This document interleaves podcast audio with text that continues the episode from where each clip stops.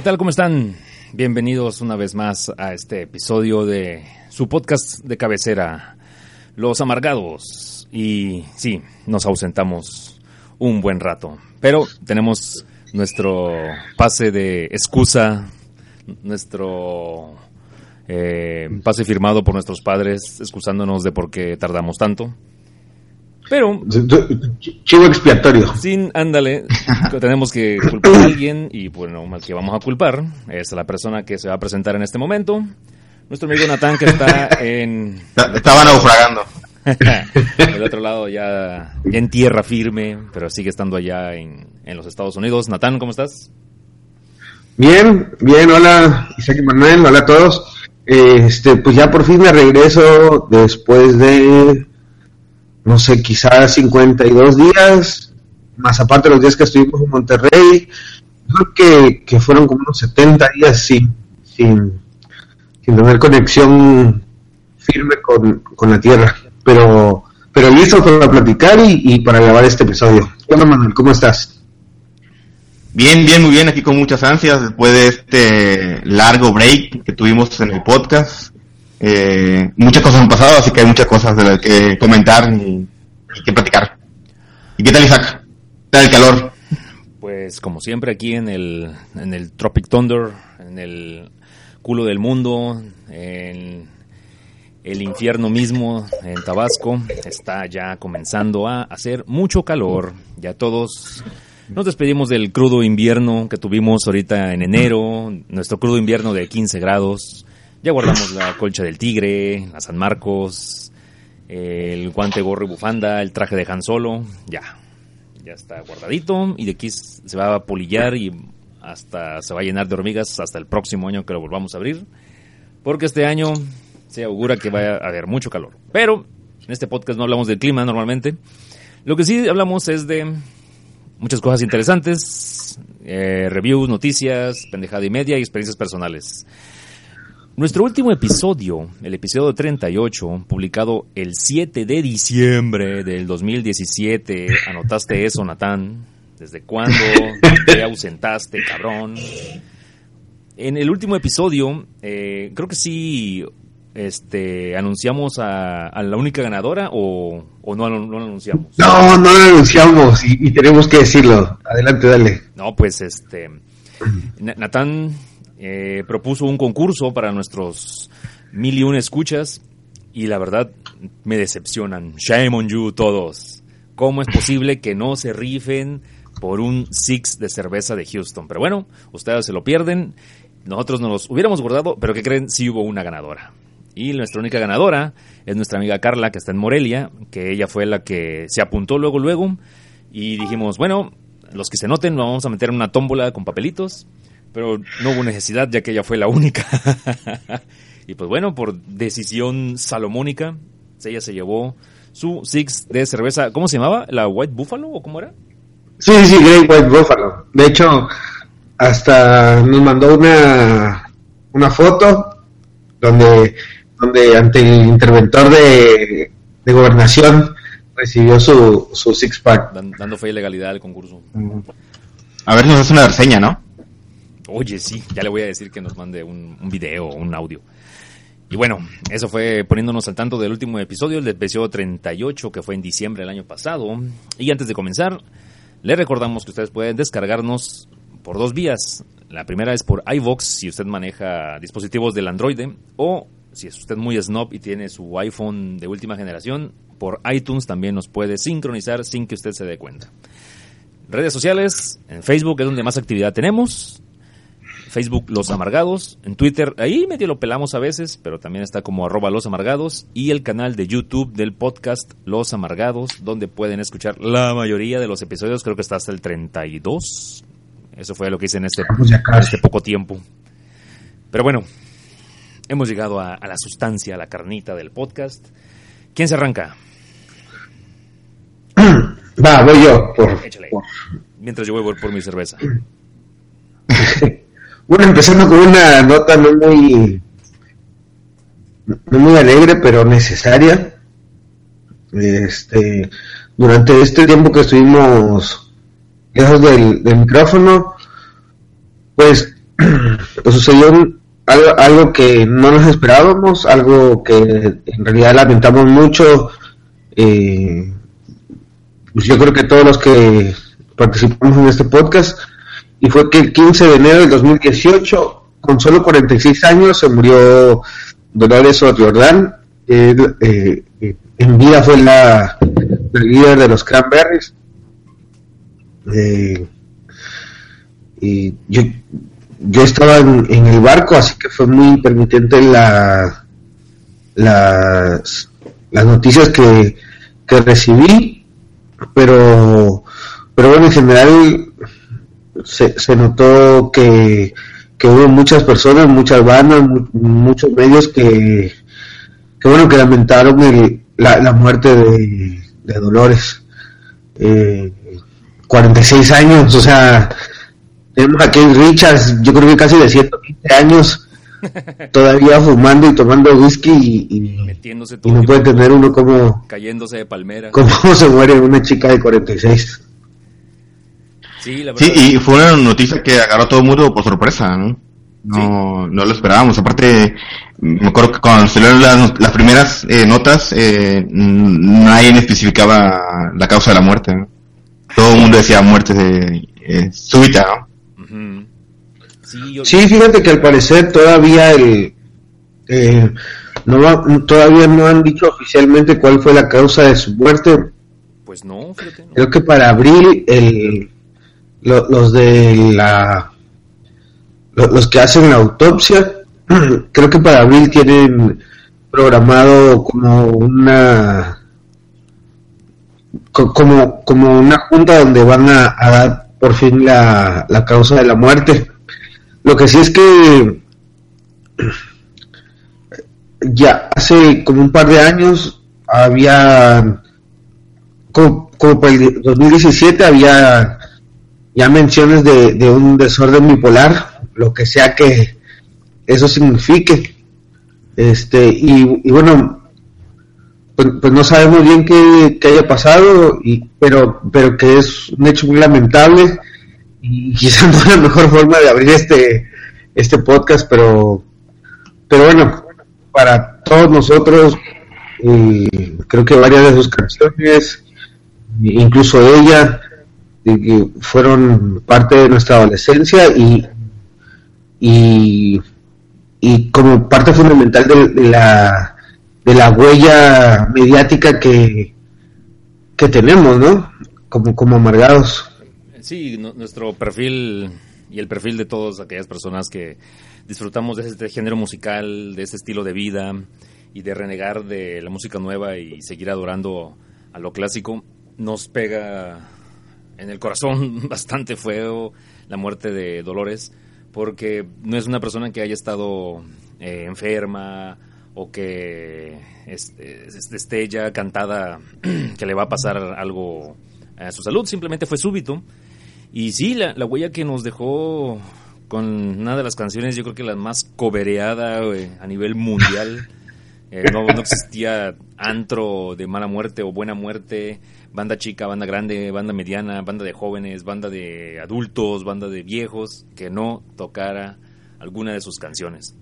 Yo a, título personal, yo puedo decir de que yo tuve la, tuvimos la fortuna de una vez que estábamos en el DF de ir a ver a Cranberries y pues no, no me dejarás mentir, que es una fiesta la que esa señora hacía en el escenario. Y me refiero a fiesta porque el, el ánimo positivo y, y, la, emoción que te contagiaba con su voz, güey, era tal de que, lejos de sentirte eh, nostálgico o melancólico al escuchar su música, hubo un momento en donde la señora sacó pelotas de playa, güey, y ya todo era una fiesta, güey, y me acuerdo que me dijiste, güey, que, que, que ojalá ahí estuviera tu niña este, disfrutando de, esa música, yo me quedé, no estará muy chica para escuchar a Cranberries, pero no, yo creo que no. Fíjate que muy, muy, curioso ese, ese concierto porque fue totalmente aleatorio. Yo tenía un boleto para verla en Monterrey. De hecho, fue ese fue en, el, en el tour de, de cuando se reunieron, porque en el 2009 se habían separado y creo que por ahí del 2012 o 10 o algo así, 2010 eh, anunciaron que iban a hacer un tour y yo, yo, yo los iba a ver en, Monterrey, pero por el trabajo ya no. Y de regreso venía yo de Monterrey a la Ciudad de México y, le dije a mi jefe que si, que si me cambiara el boleto de avión, porque justo aterrizaba, aterrizando, creo que te hablé y nos fuimos al... ¿Dónde fue? ¿Fue en el auditorio? No. En el Auditorio Nacional, sí. Fue en el auditorio y eh, agarramos boletos de reventa. Que, que, no, que nos más barata en la reventa, que en la taquilla, misteriosamente. sí, sí, totalmente. Ese disc fue todo lo que los fans esperaban y, y, en general muy, muy, muy memorable el, el concierto. Sí. Sí, yo creo que se, será recordada bastante porque también su timbre de, voz era muy, muy, muy particular, ¿no? Y creo que de las voces femeninas del rock de los décadas de los 90, ella mm, eh, marcó, ¿no? Marcó bastante esa generación, nuestra generación.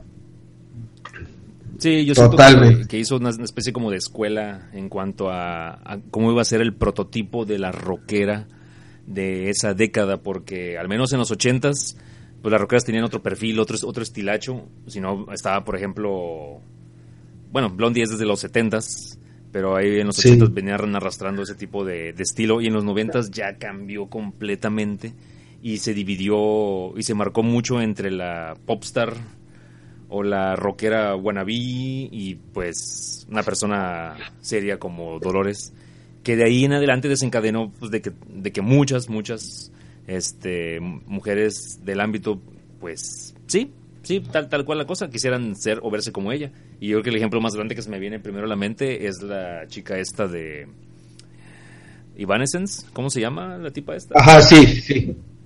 Sí. Ajá, ya ni me acuerdo. yo tampoco me acuerdo cómo se llama. Así de, así de, de importante es bueno.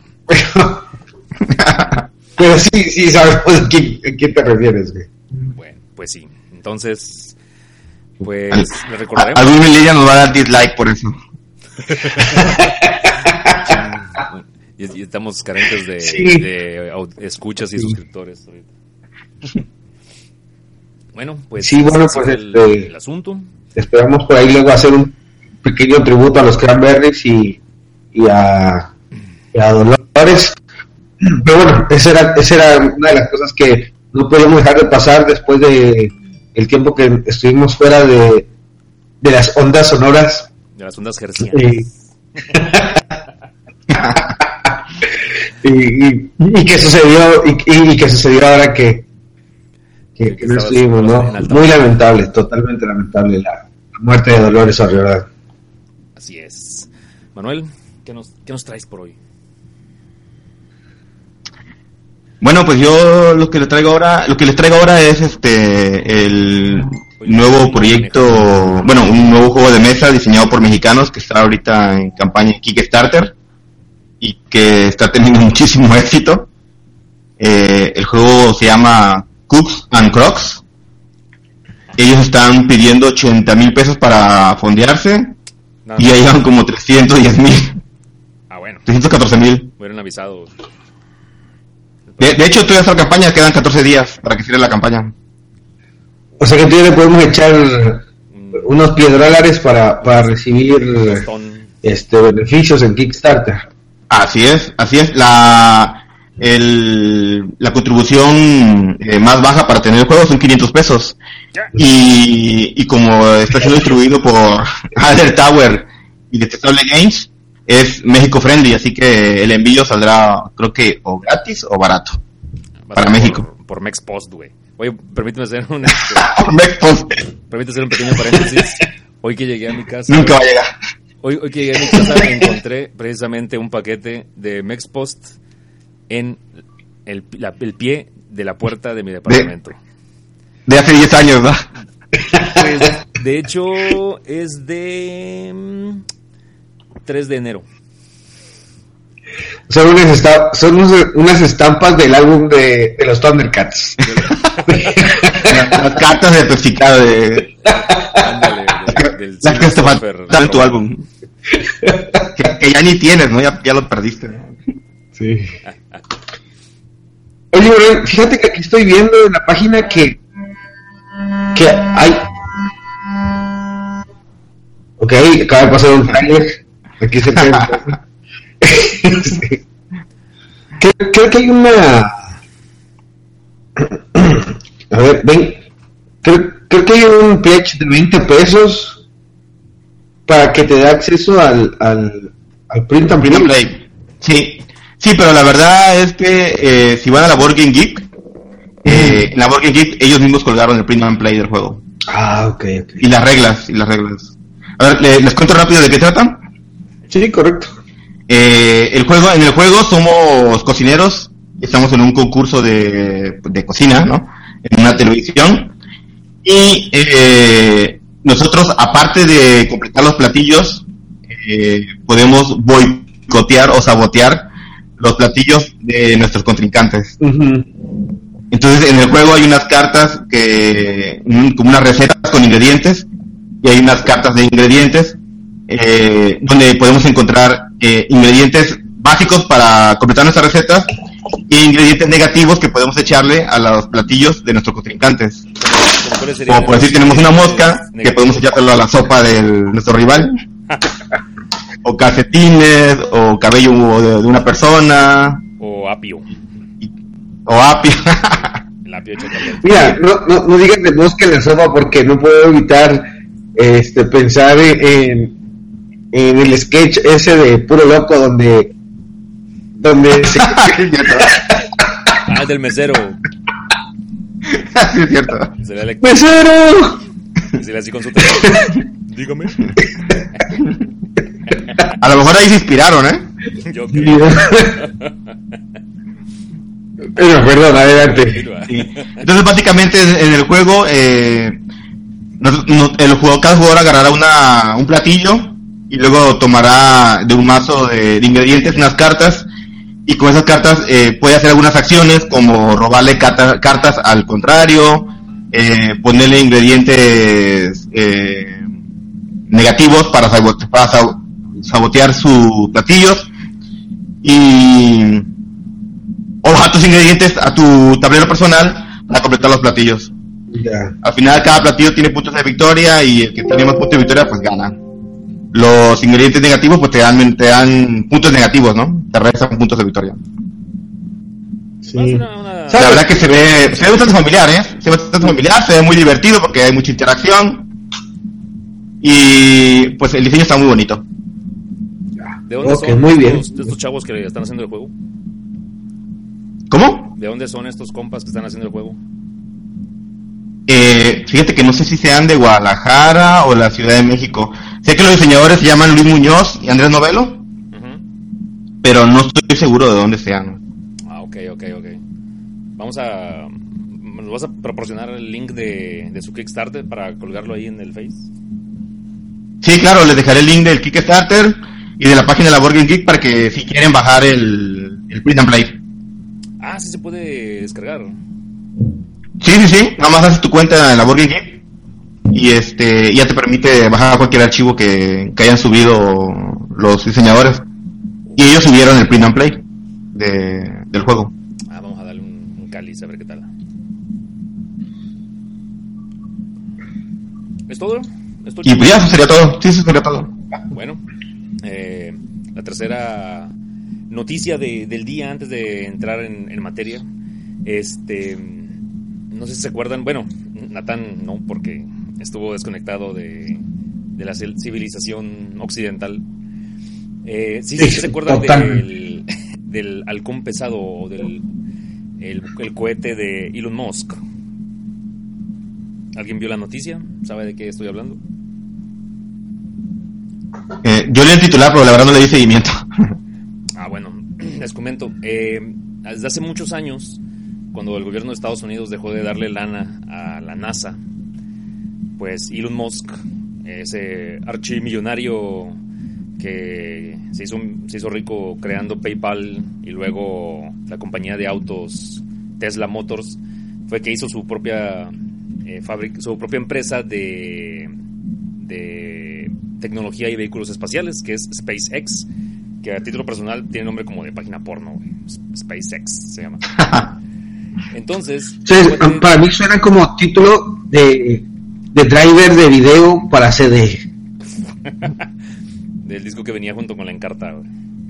sí, ándale. Bueno, pues Elon Musk hizo su empresa SpaceX y empezó a desarrollar una nueva tecnología de, cohetes para poner eh, satélites en órbita a quien quisiera. Y eh, resulta ser que ahorita es extremadamente fácil poner un objeto en órbita. Bueno, extremadamente mucho más fácil que antes y más barato. Por eso casi todos los países del mundo tienen sus propios satélites, España, India, Rusia, China, países sudamericanos igual tienen sus propios satélites, empresas, etcétera. ¿Y cuál, en qué radica esto? Si ustedes recordarán antes los transbordadores, pues tenían dos cohetes naranjas que eran sus propulsores y que después se, se separaban en el espacio y esos caían a la tierra o al mar y ya se quedaba el transbordador allá solito.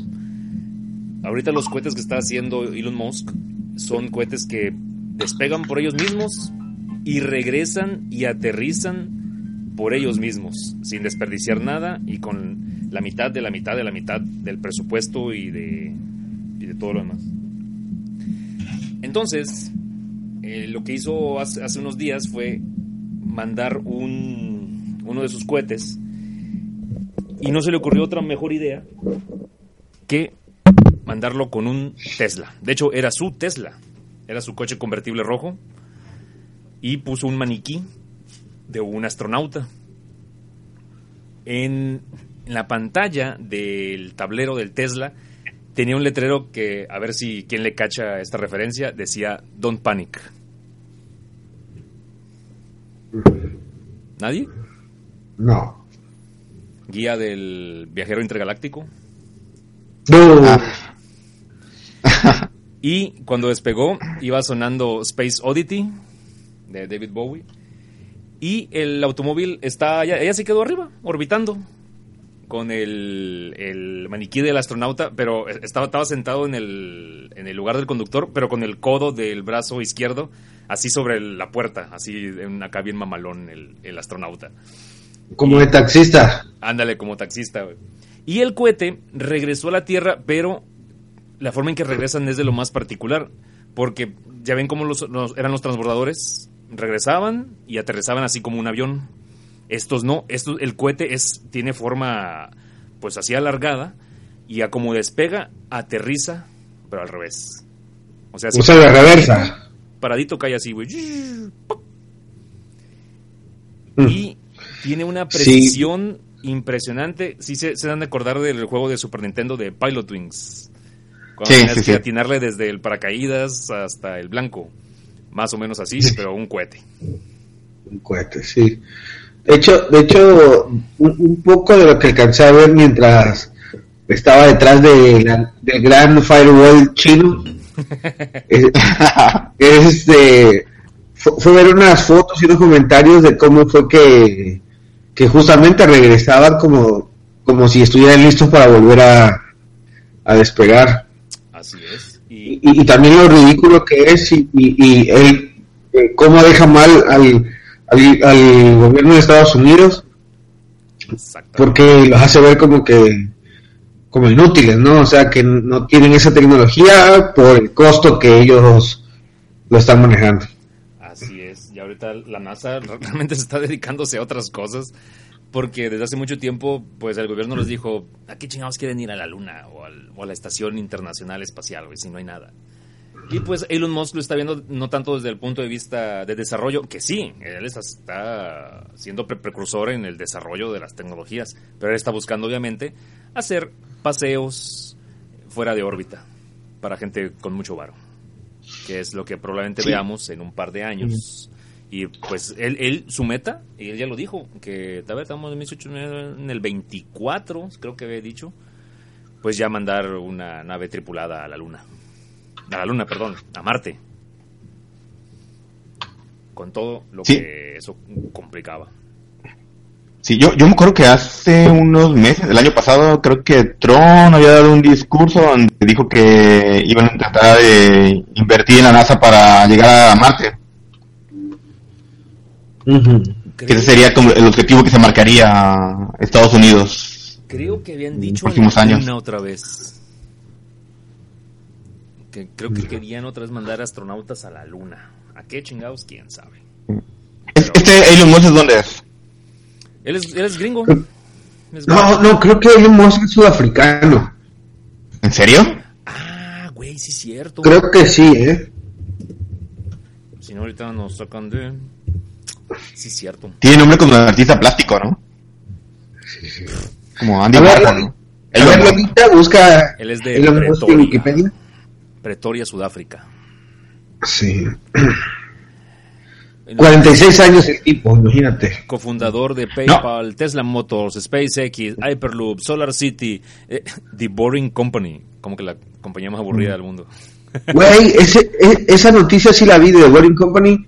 Vendió creo que 400 lanzallamas. Ah, no mames, sí es cierto. Eh, por eso ya ese güey ya se ganó el título del... ¿Cómo se llamaba el personaje este de los Simpson, el Scorpio? El, el doctor loco. Ajá. Con el que Homero Sí, trabajaba, el que, que era un el villano. que contrató a Homero, ¿no? Ajá. Bueno, no es por nada, pero ¿no empiezan a sentirse un poquito como dentro de una película cyberpunk? Sí, sí, un poco. O sea, yo les digo por todas las eh, compañías gigantes que están acaparando todo, ¿no? Bueno, de hecho, de hecho, para entrar, mejor que les parece si entramos de, de lleno en eso, con nuestro tema central, porque yo, yo tengo también un par de cositas ahí que platicar y a lo mejor tú también y todos también. Bueno, hasta aquí llegaron nuestras tres este, noticias que queríamos desembuchar después de tanto tiempo y eh, nuestro tema central, que de ahora en adelante así va va a ser más o menos el esquema. Tres noticias, tema central y tres recomendaciones al final. El tema central por, por votación fue qué chingados ha pasado en todos estos días. Que di- dicen, ay, sí, ni fue tanto. Pero no mames, güey. O sea, ya por poco y, y cambia la- el sentido de rotación de la Tierra, güey, de tantas cosas que han sucedido últimamente. Y bueno, quisiera yo comenzar precisamente con eso que estás comentando. eh, de que si nos sentimos en una película cyberpunk, si vieron el video de los robots cuadrúpedos de esta empresa de, ¿cómo se llama? De Chicago.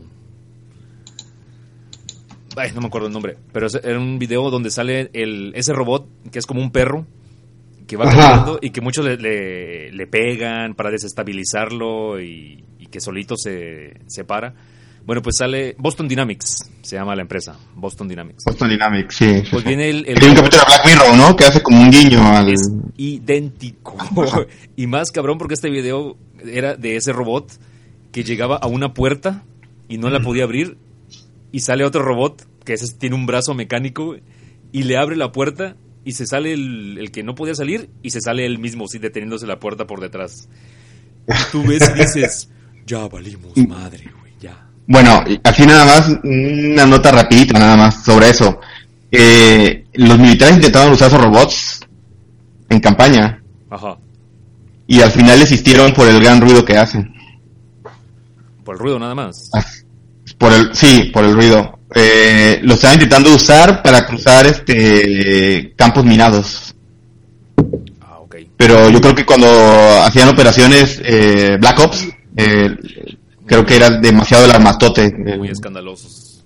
Sí, pero yo creo que como va avanzando la tecnología, ese capítulo de Black Mirror, a lo mejor ya no está, ya no queda tan lejos. No, cállate, güey. Ese, ese episodio me estresó, me estresó ¿Cómo, bastante, güey. cómo se llamaba este episodio? Ah, Natán. No me acuerdo. Es que es de la última temporada. Si es de la última temporada, la verdad, este, por, por salud mental en el barco no la vi. Porque capaz que me aventaba fuera de la borda o algo así.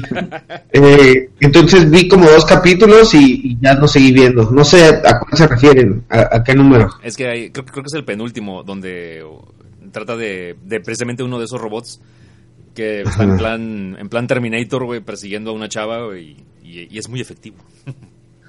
Ya, ya. No, definitivamente no sé de qué están hablando porque hay verdad. Ah, creo que es Metalhead. Metalhead, ese mero es. Sí. Un chingón episodio. Bueno, esa fue mi, mi contribución temporal, momentánea. Sí. ¿Alguien tiene algo que decir sobre lo que ha pasado últimamente? Bueno, yo con- con- continuando con lo de las oligar- oligarquías, de las eh, compañías estas gigantes, bueno, la noticia de Disney comprando Fox, Eso está. ¿Comprando qué? Fox, No recuerdo cuál sea esa. más. más- sí, hace unos meses Disney eh, adquirió creo que más de la mitad de las acciones de Fox. Sí. Oh, Fox, Fox. Sí, sí, Fox, sí, Fox, la cadena Fox. A la bestia. Sí. Sí. Y, y ahí yo creo que ya están rayando en el monopolio mundial, güey, porque. Es, es- es- Muchas de ya- las- ya es una, sí, y- y- eh, o sea, muchas de las empresas que conocemos so- son son este propiedad de otras que, no, no, no tenemos así este en el radar pero por ejemplo canales de televisión y todo eso todos pertenecen a, a un mismo dueño entonces si ahorita Disney puta güey de Fox de Marvel de Lucasfilms de ABC de NBC güey puta madre güey que Sí, o sea, ya, ya, ya es una, es un monstruo ya. Yo creo que prácticamente la siguiente generación, eh, el entretenimiento va a ser dictado por, por Disney. Pues sí, Sí, seguro que le, seguro que le va a servir para cuando Disney vaya a hacer su, ves que estaba diciendo que, que va a hacer su propio Netflix. Ah, su propio servicio de streaming. Pues sí, Ajá. necesitan cómo rellenarlo, güey. Híjole, pero... Bueno, eh, eh, hablando en, en el mundo friki, eh, pues estos tipos como ya, ya están saturados de el Marvel Cinematical Universal, que te van por la película 18, creo, con Black Panther. Dicen, bueno, necesitamos este más, más masilla.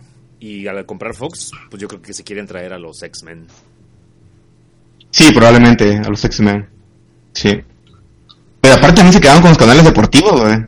ESPN Y el Fox Sport, y Fox. con la división de Fox Sport. Es cierto, Fox Sport. Puta madre, güey. Está cabrón. Está cabrón. Fíjate que yo, yo ya estoy empezando como que a saturarme de Netflix y ya no me está gustando tanto su contenido. Pero todavía hay tres cosas rescatables por ahí. Vamos a ver qué tal está este nuevo servicio de, de Disney y a ver qué tal está. Yo... Pues yo, yo creo que se está preparando porque hace poco me enteré, bueno, vi una serie, la de Black Lightning, Ah, la del superhéroe. el superhéroe de DC, Ajá. y es producción en Netflix. Y se me hizo raro decir Netflix está produciendo películas de Marvel, de series de DC y de Marvel, pero a lo mejor se está preparando para la salida de, De todo el de contenido. su contenido de Marvel. de Marvel. ¿sí? Pues sí, sí se va a llevar todo su contenido. Está cabrón, güey. Está cabrón. Pero Sí, no, no, pero, pero en realidad es una noticia eh, grande porque probablemente eh, todo lo que veamos en televisión, en cine, eh, probablemente en música, todo va a ser dictado por Disney. su madre, güey. Eso está cabrón.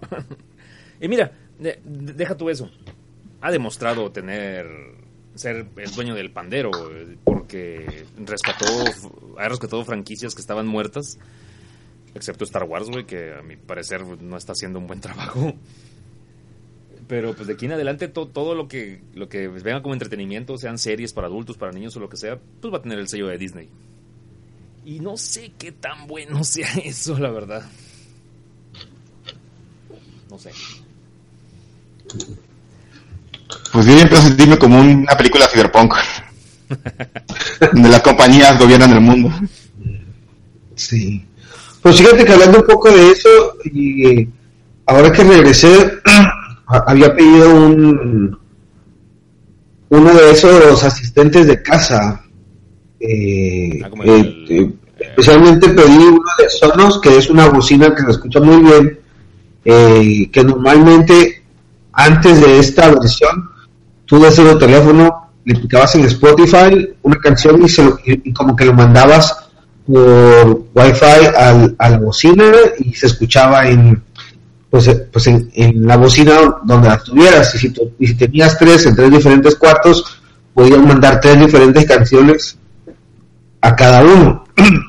Este es, es sin embargo en la versión que compré ya trae Alexa incluido es la, el servicio de, de asistente virtual de, de Amazon. El de, el de y- Amazon es Alexa. El de Google. ¿cómo se Alexa sí No, es el Google Assistant se llama Y el de Apple. ah y es Siri ¿no? Sí, pero el. la y el de Microsoft no existe porque muy pronto dejará de existir ¿Cómo no? El Cortana. No, sí, Cortana. Y creo que es muy bueno que tiene el nombre. Este, pero bueno, a, a lo que yo voy es que si vieras, por ejemplo, a, a, a, Doris, a mi esposa, ¿cómo le cuesta eh, decir, Alexa, este, pon una canción en el cuarto? Tiene que decirlo 10 veces, 10 veces. Yo a lo mejor lo tengo que decir 5 veces. Y no, y no tanto por el idioma, sino porque como que hasta sientes un poco raro o un poco torpe hablarle a, A alguien que no está enfrente de ti, ¿no? A lo mejor si dijera computadora, pero pero estás diciendo, oye fulano, pongo una canción y es un poco, no sé, hasta cierto punto incómodo. E, En, en mi caso, como ha- hay veces que digo, por favor, al final de pedirle que ponga algo. Este, sí, en serio, en serio, porque es, es, es un poco raro. Claro. Hablando un poco de eso, de sentirte en, en, las, las el episodio de, de Black Mirror. Y este, sin embargo.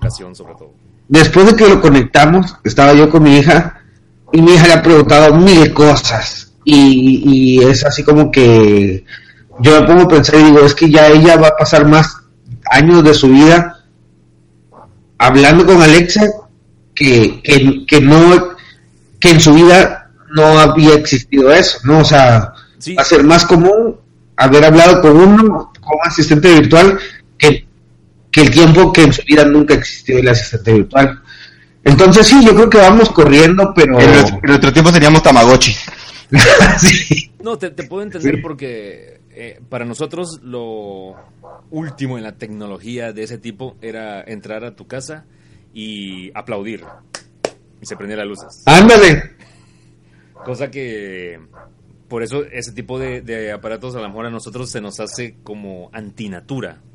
Pero para la siguiente generación o niños, pues se le va a hacer como usar un teléfono celular, de lo más común del mundo. Sí. Sí. De hecho, mira... Sí, y, y por decir, si vieron la película de Blade Runner 2049, No. Ajá. si se acuerdan, eh, K tenía un asistente, ¿no? Joy, que era como... Y, eh, bueno, era su... Como... Sí, asistente y era como... Tenía una relación medio rara, ¿no? Con ella. Y, y por decir, yo estaba viendo que en Japón hay compañías que están tratando de hacer algo parecido con las idols. Hacer idols virtuales y tenerlas como tu asistente en el teléfono. Todo- todos sabemos cómo lo en casa. Co- Como la película esta de Joaquín Phoenix que se llama Hair, Ah, que es la voz de, que, que, que este tipo se enamora de, de su Siri. de, de su asistente virtual del teléfono. Mm. Es como Sí. el capítulo de Black Mirror Sí. donde se le muere el, el novio y, y decide contratar el servicio primero por teléfono, por, por mensaje, por SMS, luego por llamadas eh, de audio y ya luego el, el maniquí ese feo. Eh, Sí, recuerda así una es. película muy antigua, ¿eh? Pero bueno, no, no, no, no divaguemos. Ok, Este, bueno, pues ¿Algo más que haya, haya pasado? Yo- yo... yo quisiera recordarles que a principios de este año todos estamos vuelto locos por el Super Bowl. Pero a mí el, el Super Bowl sí me gustó. Sí, de hecho lo disfruté bastante. Pero disfruté dos, tres semanas antes el milagro de Minneapolis. Que todos los que son fans del fútbol americano ya sabrán a lo que me refiero. Eh, los vikingos de Minnesota ya tenían el culito dos manos y estaban contra la pared porque se los iban a enchipoclar los santos de Nueva Orleans. Y si nomás estaban esperando pues un, un milagro, ya tenían todo en contra, tiempo, distancia, y al final se logró concretar un pase y anotaron y ganaron. Y dices, bueno, esto que tiene de sorprendente. Eh, para los fans de los vikingos sí era algo así muy, muy impresionante porque tenía muchísimo que no llegaban a una final de conferencia, que, que sí llegaron pero no ganaron, pero también porque estaban bien emocionados porque el Super Bowl iba a ser en, en el estadio de los vikingos, ya estaba designado que ese iba a ser el estadio del Super Bowl, gane quien gane. Entonces estos güeyes estaban diciendo, a huevo, vamos a jugar de locales. Pero pues ya cuando llegaron a la final de conferencia, perdieron contra las Águilas de Filadelfia y bueno, ahí se acabaron los sueños. Pero este milagro de Minneapolis eh, pasó a ser un evento viral bastante entretenido y comentado porque hay una cantidad enorme de videos en, en todas las redes sociales, en YouTube, de gente que primero estaba rezándole a Sanguchito, güey. Gente que ya estaba eh, desesperanzado, gente, que ya estaban llorando y que como la anotación fue al final y volteó el marcador, pues hay gente que parece que está teniendo un exorcismo, o un ataque epiléptico, o empiezan a gritar, güey, como si estuvieran esquizofrénicos. Está bien, bien divertido. Busquen en, YouTube compendios de El Milagro de Minneapolis y van a ver a mucha, mucha gente posesa, por algún espíritu vikingo, ¿Algo más que, que, haya pasado en estos días? Bueno, eh, eh, yo les quiero platicar de, un tourcillo que, que me aventé, eh, pero para empezar, hablarles de un restaurante en Monterrey que se llama KOD. Este, la temática es 100% vikinga la letra K, O y D. K, O y D. Este, bueno, es un restaurante en concepto. En realidad es una casa, es una casa adaptada eh, a, funcionar como restaurante. Sin embargo, lejos de que, de que, o sea, eso, eso es lo que menos importa. entras y, la, digamos que, que la vibra que, quieren van, van bien, van bien. Sí, este, sí, un poco refleja lo que es un, digamos, tienen puras mesas comunales, eh, tienen de adorno, tienen eh, armas y armadura vikingas, eh, obviamente que tienen un montón de alusiones a a, Juego de Tronos, también al Señor de los Anillos, a, Vikings, eh, tienen pósters, tienen eh, una réplica muy chafa, pero fin réplica del, del trono de, espadas. Este, pero fíjate, más, allá de, la de los adornos, el menú que tienen es así la la pata del, del, del puerco completa o, o, este, o, codorniz rellena de no sé qué, o platillos que sí se acercan mucho a, lo que al menos en películas estamos acostumbrados a, a ver. Como eh, estoy viendo aquí la página de, del, bar. Es, bar restaurante. Es un restaurante bar, digamos, pero, pero de bar no tiene mucho, es más como una como un caserón donde te dan de comer, te dan chévere y, como que tratan de, transmitirte la vibra esa eh, vikinga, digamos. Ah, sí, la, la comida fue como rústica, ¿no?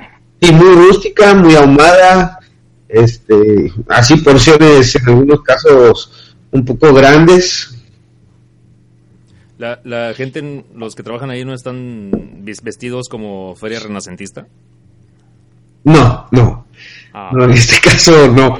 Pero me imagino que a lo mejor en algún evento especial o algo así, porque, eh, bueno, un poco hablando de la comida, este, que tengo que es muy buena, venden cerveza artesanal, tienen cerveza de la casa, pero sobre todo me llamó la atención que tienen algo que se llama hidromiel, que es, que es miel y también es como chévere y es como alcohol, este, es refrescante y, y es algo que es como típico de, o sea, es algo que tomaban los, los vikingos. Este, te, te dan todo en, ah, bueno, no te dan eh, cubiertos, todo es con la mano. Eh, y aparte el, el, vaso está hecho de madera o, o si agarras el VIP en cuerno, en cuerno chelero. Ok, ¿ya viste lo del servicio de ¿Eres cazador? Sí, sí, también eso, sí. Está bueno. Sí. Pero sí pasa, porque lugares como Monterrey, sí todavía hay gente que va y, y, y un tour para cazar, este, no sé, venado o jabalí o cosas así, y ellos te lo, te lo preparan para que ya quede para tu consumo, ¿no? Sí, dice, te preparamos la carne de caza, salchichas, jamón, tocino, terrina, piezas enteras, lo que gustes, cualquier especie en cualquier preparación. Discúlpeme, Sí. ¿dónde, se, dónde se caza la salchicha? Sí, sí, o sea, ya es que cami- con la camioneta y con el, con el jabalí, con el puerco salvajes. ya, ya, sí, y- pero, ¿sabes qué? Bueno, es que para mí ya no es tan, tan, tan raro porque aquí en Texas ese servicio es muy común. Entonces, Llegó- tú ibas con la, con- con la camioneta llena de, de pato y, y paloma y conejo, ya te lo, te lo, te lo regresan hecho pechugas. Sí, Está bueno, ¿eh? Sí, sí, está muy bien. También lo que hacen es que están tratando de agregar como manifestaciones culturales que se asemejen a- a- al concepto de ellos. Eh, y por ejemplo, hay fines de semana donde toca un cuarteto de cuerdas así, estilo apocalíptica, o, Un grupo de o gaitas. tienen cursos de arquería muy seguido, este lanzamiento de hachas y to- como todo lo que se asemeje un poco a la, estilo de vida vikingo, ellos tratan de, de ir integrando a su a, a su restaurante, a su a su local. Entonces está muy interesante, está un poquitito caro. Este, obviamente que no te vas a ir lo mismo que ir a comer tacos a tu puesto de confianza, porque Sí, le Además es la, es la experiencia, ¿no? Exactamente, exactamente. Eso- eso ¿Cómo se es- llama la, la, es un la poco diferente. cerveza de la casa?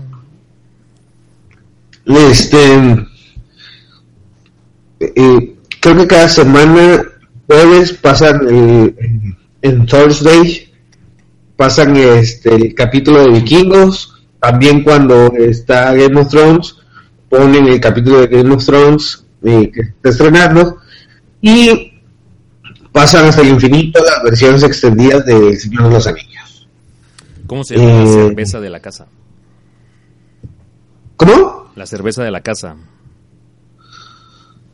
Está buena, está buena. Yo, yo probé uno y está bien. Creo que se las manufacturan, se las fabrican en, en otro lugar, pero digamos que es que solo la encuentras ahí con. ¿Recuerdas el Con nombre de la cerveza de la casa? Que si recuerdo el nombre. Que sí, coño, llevo horas preguntándotelo. ver. No, no, no, no, no recuerdo. O sea, te digo que la fabrican en otro lado, pues no es como algo muy que me vaya a acordar, pues es, es, Ah, es algo normal, no. Ok, No. ok. Sí, chican en, en los- en- dice nuestros estándares. Ajá. Todas las cosas tienen un fin, excepto las salchichas que tienen dos. Viejo proverbio nórdico. Y en su técnica dice, usamos técnicas milenarias, usando los cuatro elementos de naturaleza. Fuego, aire, tierra y agua. Fuego para ahumar o cocer nuestros productos, para curar nuestros jamones y embutidos. Tierra, los condimentos y sal, que es la base de la preservación de los productos. Y agua, que es la base de nuestros marinados de cerveza, licores y salsa. Le faltó el aire, pero bueno. Pero bueno, pero ya, ya la verdad que ya leyendo eso, ya te da ganas de ir a cazar un jabalí y llevárselos para que lo cocinen. sí. Oye, Sí, pero bueno, muy, muy recomendable, muy recomendable. Este, excelente. de ahí, pues digo que, que, que me tocó.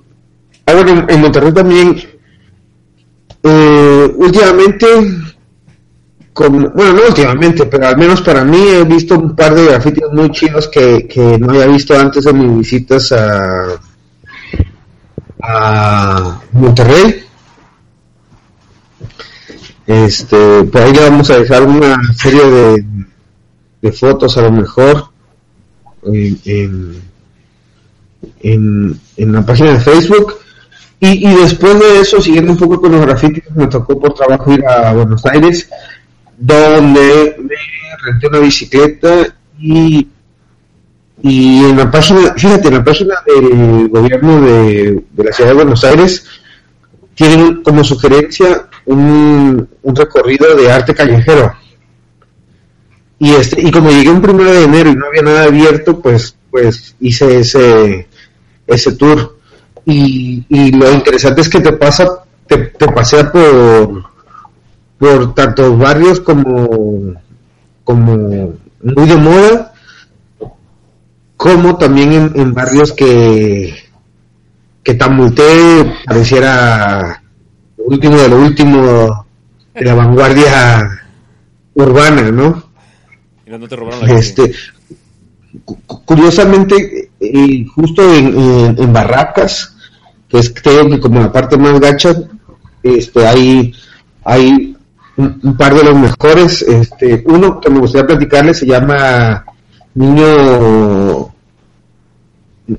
Niño como inhalando tiner Ah, sí. sí. y este está muy padre porque, porque es es este está justo en un área donde eso sucede mucho y, y- y es una pared donde está un niño acostado con una bolsa de de, de tiner y, y rodeado de perros entonces no- normalmente como los gráficos no son tan, tan- bueno al menos los que yo he visto no- no- quizás son como más fantásticos o, o un poco alejados de la realidad, pero en este caso es como una fotografía de lo que está pasando a dos o tres calles del, del mural.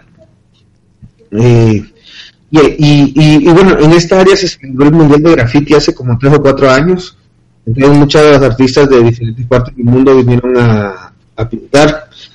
Pero uno de los locales que se llama Alfredo Segatori, este, tiene un, un que se llama El regreso de Quinquela y es el mural más grande del mundo hecho por solamente un, un pintor y este y está muy muy padre son como dos no como cuadra y media de edificios donde se van uniendo las imágenes y, y todo es como un homenaje a la gente que vive ahí ahí cerca en ese barrio muy pues como que muy Estoy viendo muy alejado del progreso y está muy, que pueda haber en Buenos Aires. muy grande.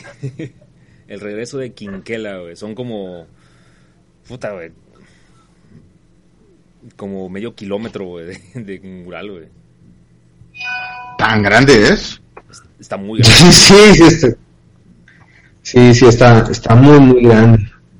Este, Vamos a ver cuánto mide. también en, en- en Buenos Aires, bueno, hay, hay un montón más, hay un montón más, ahí les vamos a dejar las, las imágenes, pero, pero dos, dos lugares que me gustaron mucho que visité, uno se llama Floralis Genérica, que es una escultura, pero es, es como una flor metálica, enorme.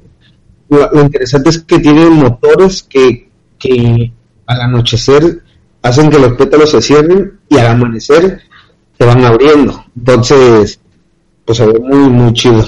Muy chido. Sí, sí vi las Y- fotos que mandaste, está muy chingón. Por cierto, el mural tiene 2000 metros cuadrados. sí, ándale. A su máquina, dos kilómetros. ¿Eh? El, sí, el del regreso de Quinquela, te digo, está muy, padre. Y, y otro lugar, pues es el planetario Galileo Galilei en Buenos Aires, que, que es, para mí es como irse a tomar una foto de Abbey Road en Londres, eh, para el- la generación noventera, porque fue ahí donde Fred Astaire grabó su video de Zoom. Así es. Sí, ¿no? Que fue, creo que fue el primer sencillo, ¿no? Del disco ese de Sueño Stereo. Sí, sí, creo que sí fue el primer sencillo. No, no, creo que primero fue mi, eh, hace como un revólver. cabeza como un revólver. Sí, eh, creo que fue el segundo sencillo. Ah, fíjate, sí. Y bueno, en general estuvo muy muy entretenido, muchos digo, mucho arte en la calle y y pues vale bastante la pena ir y visitar Buenos Aires. Y bueno, pues ya eso era lo que les quería platicar, un poco de arte callejero y aparte de esculturas igual que, son icónicas. Pues sí, fui a, a- afuera del Luna Park y del Rex y de Estadio de Obras Sanitarias, este, pero, o, de- o del Estadio de la Boca, pero yo creo que, que son, son lugares que, que más allá de verlos por fuera, no podría decir más hasta que me toque, este, no sé, escuchar una banda dentro de Luna Park o a lo mejor ver un partido de fútbol en uno de esos estadios. Pero, pero los demás lugares están muy, muy chidos. Sí, un Boca River en la Monumental, ¿no? Sí, algo así. A- a- Algo así, le- levecín. leve- levecín. Tran- algo tranquilito. Algo bien tranquilo. Muy bien. Manuel, Sí. algo que pasó en ese tiempo, algo más.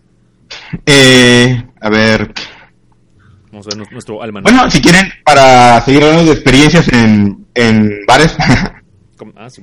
eh, en la, la semana la semana pasada, el fin de semana pasado, eh, visité un bar en Cancún que se llama Beerbox. Creo que ya les había hablado de él. Es un bar que se encuentra abajo del local de la Horda, en donde yo hago mis reuniones de juegos de mesa. Y este, y tenía mucha ganas de visitarlo porque cuando pasaba por ahí, eh, por lo general el DJ pone much- mu- mucha música de los noventas. Ah, chingón. Sí, sí, entonces, eh, aparte tienen cerveza artesanal. Y pues el, fin- el sábado pasado eh, fui con mi esposa, eh, mandé llamar al sommelier para que nos, nos recomendara algunas cervezas artesanales. Uy, joven. Le recomiendo Los- la superior. Nos dio a probar dos cervezas locales. eh, la primera no recuerdo cómo se llama, la, segunda sí me acuerdo que se llama El Jefe. Eh, la primera fue una cerveza bastante ligera, bastante ligera. La segunda, eh, según la etiqueta, era cítrica y con, especias. Yo no sentí mucho lo cítrico, pero sí sentí bastante la, especia de la cerveza. Y, y ahí lo que me llamó mucho la atención es que cuando fuimos había un evento de guerra de bandas. Eh, to- tocaron dos bandas de rock, eh, estaban tocando música original, era Ru- Rudolf y la otra era la Bolena. Y, y después de que tocaban las bandas, eh, pasaron los, los meseros y nos entregaban unas boletitas. En donde nosotros teníamos que calificar las bandas según su aspecto, su coordinación musical, Su, su, si tuvo interacción con el público. Y su este, y eso fue bastante cotorro. su, su vestimenta si iba de acorde a su género musical. Su, Pues sí, sí. Sí, sí, sí, todo eso. tan- si hacían correctamente el headbang de atrás adelante. sí. Sí. Fíjate, hablando de eso, en algún momento tenemos que hablar del, del, del campeonato de Air Guitar de, en, Noruega, güey. No me acuerdo dónde es que es, Creo que es en donde se les califica que. El performance. Sí. la coordinación musical. Oye, y es bastante popular, ¿eh? Totalmente es bastante popular. Sí. En Estados Unidos hay un montón de, de sedes como de precalificatorio para, para irte al mundial.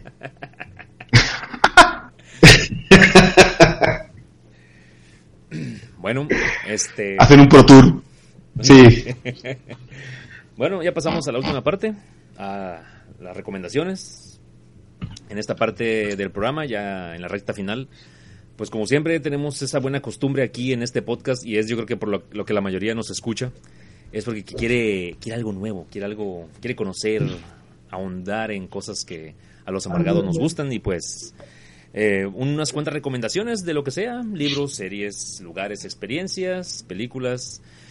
Yo les quisiera recomendar eh, que cuando tengan el chance vayan al cine porque todavía está en cartelera Darkest Hours, la película de este Gary Oldman representando a al, ay cabrón se me fue el nombre, al presidente, de, al primer ministro de Inglaterra, Winston Churchill.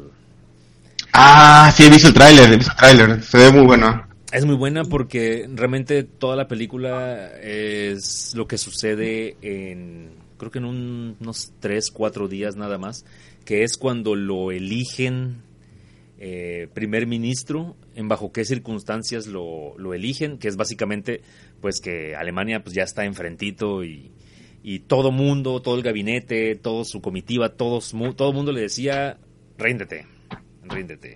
Di que, dile a Hitler que sí, vamos a buscar una tregua, vamos a rendirnos, porque ya para ese entonces ya se había chingado a toda Europa, ya había llegado al último bastión que era Francia, que, todos estaban muy seguros de que Francia los iban, iban a detener a los alemanes, pero pues después ya vimos a Hitler caminar por abajo de, del arco del triunfo y pues ya sabemos en qué, en qué terminó. Y, pues, literalmente. Literalmente. Entonces, este, pues hay más que nada la película te, te muestran esas últimas horas, esos últimos días, en donde él tenía esa disyuntiva y ese conflicto emocional y personal de el fuerte y reacio carácter que siempre ha tenido y de cómo eso pues le ayudó. Digo, eso no es spoiler porque es historia universal. Ya, por si no lo sabían, los aliados este, ganaron la guerra. Eh, que él al final se rehúsa rendirse y sí, sí le, le llueven una, una, tanda de bombas después, pero logran salir adelante para, para continuar con el conflicto armado. Eh, aquí lo que vale destacar, es la actuación de Gary Oldman, que ese tipo es un monstruo, Es un monstruo actoral porque si bien eh, tú estás, toda la persona que estás viendo no es Gary Oldman, Es un viejito haciéndola de Winston Churchill pero lo cabrón es de que ese güey se caracterizó de tal manera, que es irreconocible. Y, además pues, de todo el trabajo de maquillaje y efectos especiales y eso, cómo hace los gestos, ademanes, la voz, la personalidad, cuando está feliz, cuando está contento, cuando está serio, cuando grita, cuando se encabrona, cuando camina, cuando corre, cuando caga, cuando duerme ese cabrón hizo un trabajo impecable haciéndola de Winston Churchill. Entonces, vayan a verla, vayan a verla, y más ahorita porque están ya a la vuelta de la esquina los Oscars. Y pues todavía van a seguir en cartelera todas esas películas que están nominadas. Entonces, véala. no ha ganado un Oscar Gary Goldman, ¿verdad? No. Y esperan que, que gane porque acaba de ganar un BAFTA, que es así como el Oscar de ya de, de Europa, de Francia o de no sé dónde chingados. Sí, yo, yo por ahí vi, un video de, de él, eh, donde hace como un ejercicio de actuación. él empieza como a reclamar de los deportistas eh, se vuelvan actores. Ajá. Y entonces en el video él va, empieza a subir intensidad y empieza a insultar a los deportistas y todo. Y este, y luego se vuelve a calmar. O sea, es, impresionante porque él está actuando. Y, y de repente ves cómo cambia de, de personalidad, ¿no? Que es, eh, a final de cuentas, el, lo que hace un actor, ¿no? Eh, lo que hace un buen posicionarse del, del personaje, ¿no? Sí. Entonces es impresionante. La verdad que es impresionante ese cuatro. Sí, es muy bueno, es muy bueno. Por eso les recomiendo que vean esta película. Las horas más oscuras se llama. ¿Alguien más? Tendré que ir a verla. Sí, por favor. ¿Alguien más? ¿Alguna recomendación? ¿Algo interesante? Eh... Es un volado. Hablando un poco de recomendaciones, eh, como así como de, de, varias recomendaciones, no sé si alguna vez hemos escuchado acerca de un sitio que se llama Goodreads. Ya es un sitio ya un poco viejón, que en español se, se diría como que buenas lecturas. Este, Goodreads es un sitio que tiene una base de datos enorme de libros. Este, y, y donde, donde tú puedes ir, guardando como hacer como tu librería. Obviamente que, que en este no encuentras nunca el libro, tú tienes que conseguirlo por donde a más te lata, si lo quieres ir a comprar o en la biblioteca o bajado de internet, como quieras, pero el objetivo de Goodreads es hacer como tu biblioteca virtual de libros que te gustaría leer libros que, que has leído y este y es como últimamente ha sido como que un poco la parte social de la lectura de libros puedes dar de alta amigos o otras personas que estén leyendo el mismo libro que tú pero pero en mi caso lo que más me gusta de este sitio es que tienen por año tienen un, como un concurso como los Oscars de los libros este donde cada año va saliendo cuál fue el mejor libro según los lectores que están en esta en esta plataforma y en diferentes en diferentes categorías.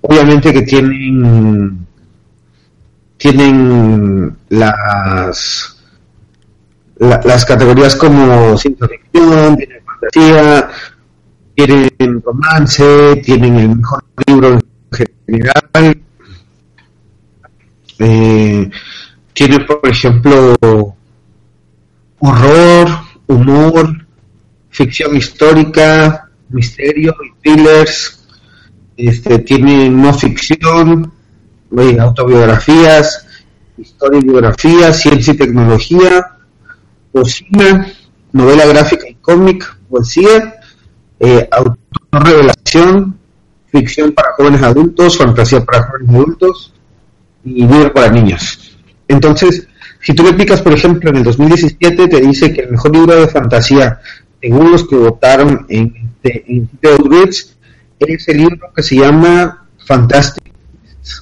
de J.K. Rowling. Y de ciencia ficción es un libro que se llama Artemis de Andy Weir. Este horror, Stephen King y Owen King, Las Bellas Durmientes, Sleeping Beauties. Entonces, eh, a mí me pasa mucho que digo, ah, ya leí todo lo que existe en el mundo, que ahora que voy a leer.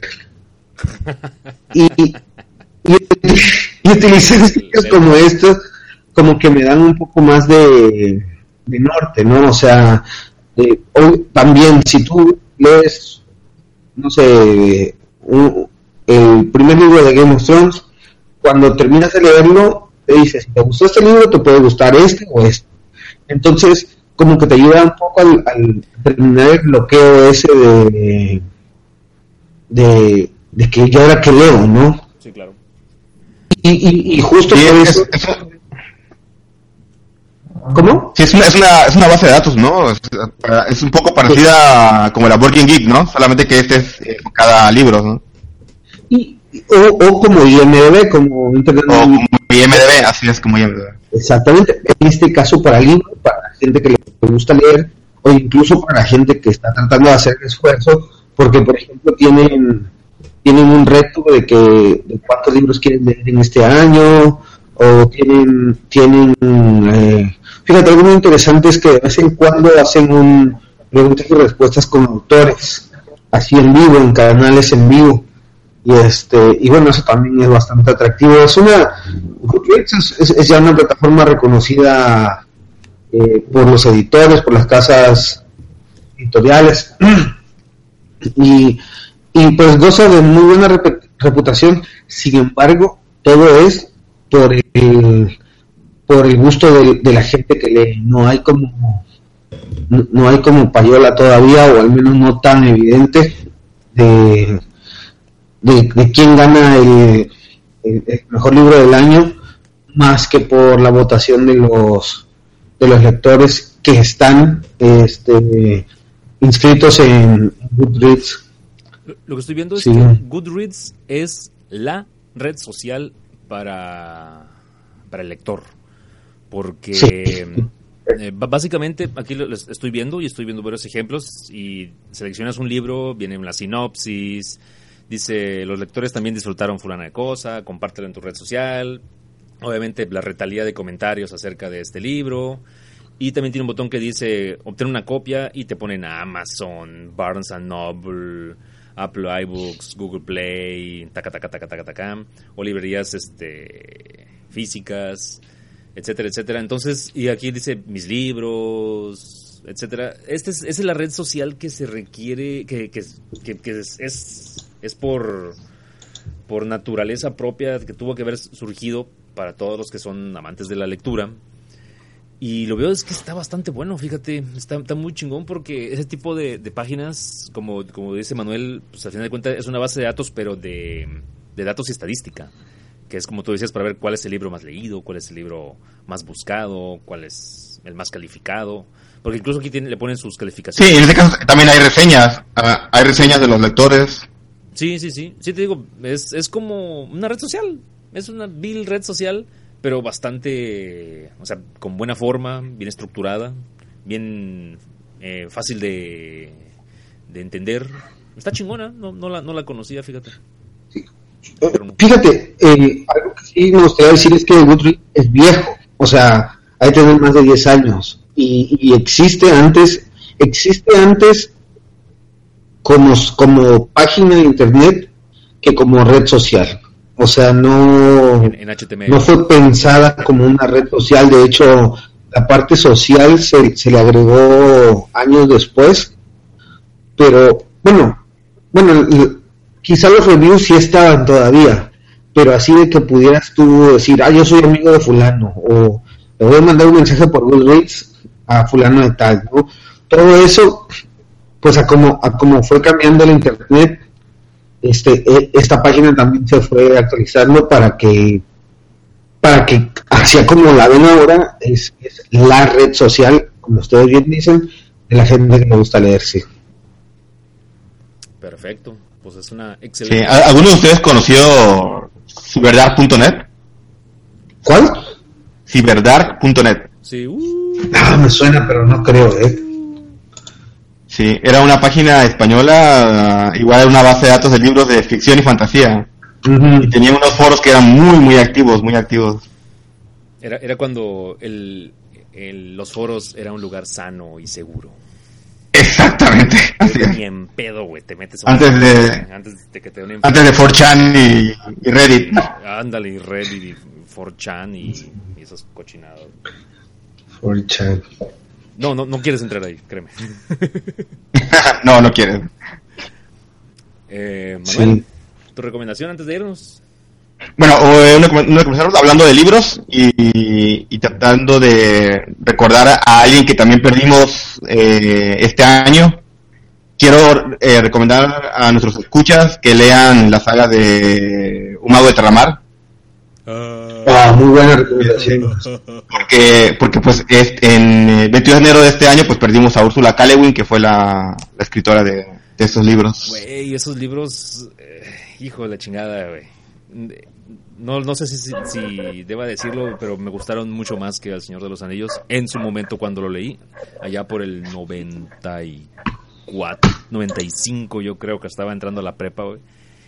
Y sí, güey, sí me impactaron, güey, y me gustaron bastante, güey. Y sí les traigo, tengo mucho cariño a toda esa saga del Mago de Terramar. Sí, a, a, mí en lo personal la, los libros de Terramar eh, que han influenciado bastante mi filosofía de vida, muchísimo más que El Señor de los Anillos ellos con sí, como Terramar. Además que creo que tú me prestas. Yo creo, creo, yo creo que por creo que por la página ciberdark.net. Sí, me acuerdo que en la, en la portada pues el archimago enfrente del, del dragón. Del ah, sí, sí, sí. Esta portada de Minotauro estaba buenísima. El segundo libro, que es la de la costa más lejana, había como un mapa o algo así, no recuerdo. Y el tercero, hijo de la chingada, ahora sí ya, ya se me borró el, la, la nube, güey. Sí, creo, creo que, la, creo que la, el segundo es, la, es Tumba de Atuán. y el tercero es La Costa, más, la costa más Lejana. Y el segundo es de las tumbas, sí, cierto, güey. Que es el libro, el segundo. Sí. Y luego escribió todavía uno más, el cuarto, que se llamaba creo que Las Alas del Viento, algo así. Sí, que, pero que ya no eran los mismos personajes. O sea, sí estaban en el mismo universo y eran así como que los descendientes o algo así, güey. Pero, sí, hablan más que nada de la, de la hija. El, el primero, güey, cómo está el chingo, güey. Es, cómo se hace archimago. Sí, sí, sí. Cómo lo sigue la sombra, güey. No, no, no, una chulada de libro. Y sí se acuerdan que hubo una adaptación sí. para una serie, güey, chafísima, güey. En el canal este, el Hallmark. Sí, de Hallmark, ¿no? Ajá. Hallmark, sí. No, mames, sí, con, con Danny, Danny Glover, ¿no? Sí, el, el de Arma Mortal, güey. No mames, pero qué Y Christian Krug, creo, ¿no? La, la que salía en la serie de Smallville. Ahí sí ya no, no, no me acuerdo. No, no la vi, de hecho no la vi, güey. Estaba muy chafa, güey. Sí, yo, yo hice pedacitos y, y me parece que estuvo un tiempo en Netflix. Ah, Ichi. La, la recomendación. Sí, malísima, malísima. De hecho, de hecho, Calewin se quejó muchísimo de, de esa adaptación. Pues sí, güey, imagínate, güey. No, la que sí le recomiendo yo Claro. es la que hizo Estudio Ghibli. Hay una película, animación japonesa de Estudio Ghibli. Eh, no fue dirigida por Hayao Miyazaki, creo que fue por, por su hijo, creo. El Isao Takahata, creo. Pero se llama Cuentos de Terramar. Y sí, es, es la historia de, de unos personajes que viven en ese universo. Sale el archimago. Y es muy buena. Es muy buena. A mucha banda no le gusta, güey. Dicen que es lo peor de Estudio Ghibli. A mí en lo particular sí me gusta. Está chida. Está buena. Digo, no es Y de hecho, y de hecho, Vagabundo, pero está chida. sí, y de hecho, y de hecho, Cuentos de Terramar es un libro de Calewin. Es, es como, un- es como un, son varias historias como spin-off de la saga principal. Así Yo, yo lo leí, eh, a mí me gustó bastante. o sea, Bueno, pues eh, esos libros son realmente muy fáciles de conseguir. Los encuentran en PDF en cualquier lado, güey. Y si lo quieren físico, híjole, ahí sí. Solamente que los pidan por acá. Amazon, ¿no? Amazon. O Amazon, sí. Hay abuelita que hay. Ya no es como antes, cuando en nuestros Sí, tiempos sí, sí. había que mandar a pedir allí en España. No mames, antes sí era un pinche cohete, güey, pedir un libro, güey. Yo me acuerdo que pedía libros a una Sí, y- librería y- de, de Saltillo, Coahuila, güey. Y- Que era lo único que había. Y ojalá y, algún día la, la revolución le haga justicia, ¿no? Híjole, pues sí. Sí, de hecho, ahorita... Que alguien haga alguna, alguna película tipo Señor los Anillos, algo así. ¿Estás seguro? Para que la gente conozca más. ¿Estás seguro que quieres que le hagan una película? Y no es que quede mejor en el, en el lugar tan bonito y calmado en el que está. No sé, güey. No sé. Tengo, tengo mis dudas. Pero bueno. Este, ¿qué creen? Parece que ya, ya terminamos. Creo que hemos llegado al final. Hora y media. Hora y media, nada mal, ¿no? Para regresar. Se ve que traíamos Sí, está bien, está bien. un buen de cosas que platicar. Pues bueno, eh, creo que por ahí Natán tiene una iniciativa Avenger, pero no, no sabemos si se va a concretar de unos, unos regalos que se trajo del, del mar, del mar de Argentina. Yo, yo creo que son cosas chinas. Algo que pescó en el barco. Ándale, han ser este centolla. bueno, pues este muchas gracias por habernos descargado, por habernos escuchado y seguir aquí fieles a la causa. Créanos, nosotros gustosos vamos a seguir haciendo este ejercicio semana con semana. Recuerden descargarnos por nuestras redes sociales, en la red social de iVox, que es donde están nuestros audios, todititos, y en iTunes para que sincronicen sus dispositivos. Facebook como Los Amargados, Twitter como arroba Los Amargados, YouTube como podcast Los Amargados. No hay pretexto para no escucharnos. Eh, muchísimas gracias a todos, gracias a todas las este, personas que, que, nos han apoyado en este proyecto. Si alguien quiere mandar unos saludos, este es el momento, right now. Eh, yo quisiera mandarle un saludo al señor Alan de Los Inmamables, que, que amablemente nos, nos ha apoyado y escuchado y nos tiene propuestas interesantes después. Manuel. Bueno, pues yo quiero da- mandar saludos a mi grupo de juego de mesa. Saludos a la horda. Que, que sigan llegando. sigan llegando a las reuniones. Vamos a poner falta, cabrones. Órale. Sí. Y Natán, Natán pues creo que fue a, a, a vomitar porque todavía está mareado del barco. Sí, no, saludos a todos los que participaron en el concurso anterior, en especial a la ganadora. A la Este, y bueno, eh, platicarles que va a haber más eh, eh, oportunidades y que ojalá y, y más gente nos haga saber que hay alguien del otro lado. Así es. Sí. Eh, re- recordarles que por favor nos dejen sugerencias de temas o algo que quieran que platiquemos. eh, una película, serie, música, cualquier cosa. Ahí están todas las redes sociales para contactarnos. Somos oídos atentos. Y bueno, pues muchísimas gracias a todos. Gracias Manuel, gracias Natán. Nos despedimos, nos vemos dentro de una semanita.